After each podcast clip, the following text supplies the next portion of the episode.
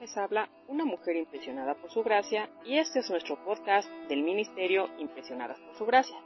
Estás escuchando Reto de Lectura 365. Una mujer impresionada por la palabra. Día 277, 4 de octubre.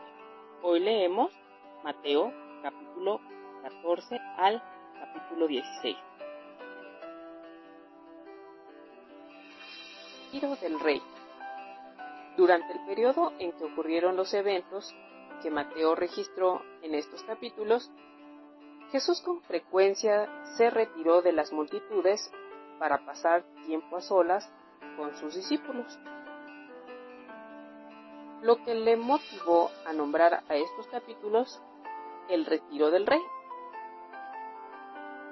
Hubieron varias razones para estos retiros la creciente hostilidad de sus enemigos, las necesidades de descanso físico y la necesidad de preparar a sus discípulos para su futura muerte en la cruz.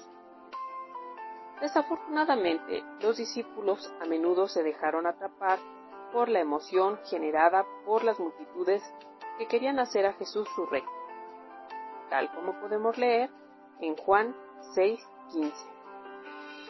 Sin embargo, no debemos pensar que estos retiros de Jesús, apartado de las multitudes, fueron periodos de inactividad.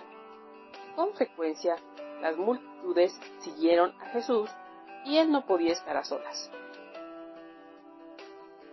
Ministraba sin ningún egoísmo a las necesidades de la gente a pesar de sus propias necesidades de descanso y soledad en los capítulos 14 al 20, veremos a estos tres grupos de personas, los enemigos de Cristo, las multitudes necesitadas y los discípulos. En este capítulo 14 vemos a estos tres grupos de personas y las respuestas que les dio nuestro Señor. Por ejemplo, en los versículos 1 al 13 tenemos a sus enemigos. ¿Cuál fue la respuesta de nuestro Señor a las noticias del asesinato de Juan? Precaución. Calladamente se retiró de esa región y se fue a un lugar desierto. También tenemos a las multitudes. Esto lo podemos leer en los versículos 14 al 21. Jesús y sus discípulos desesperadamente necesitaban descansar.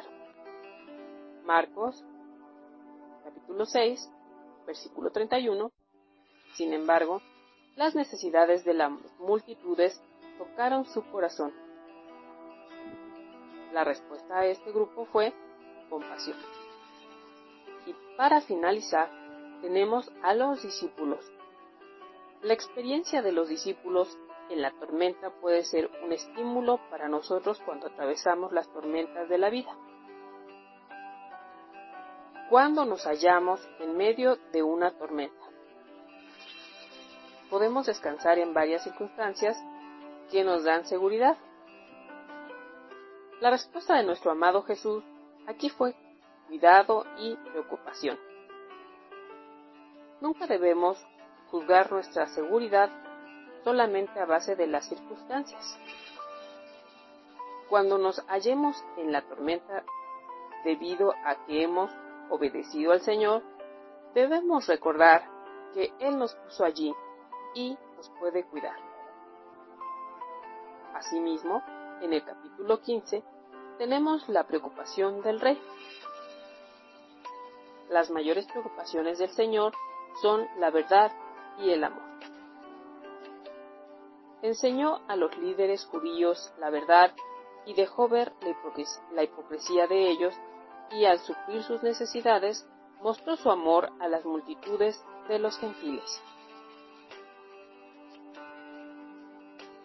Al estudiar estas dos preocupaciones, podemos entender el mensaje de estos capítulos que hoy leemos.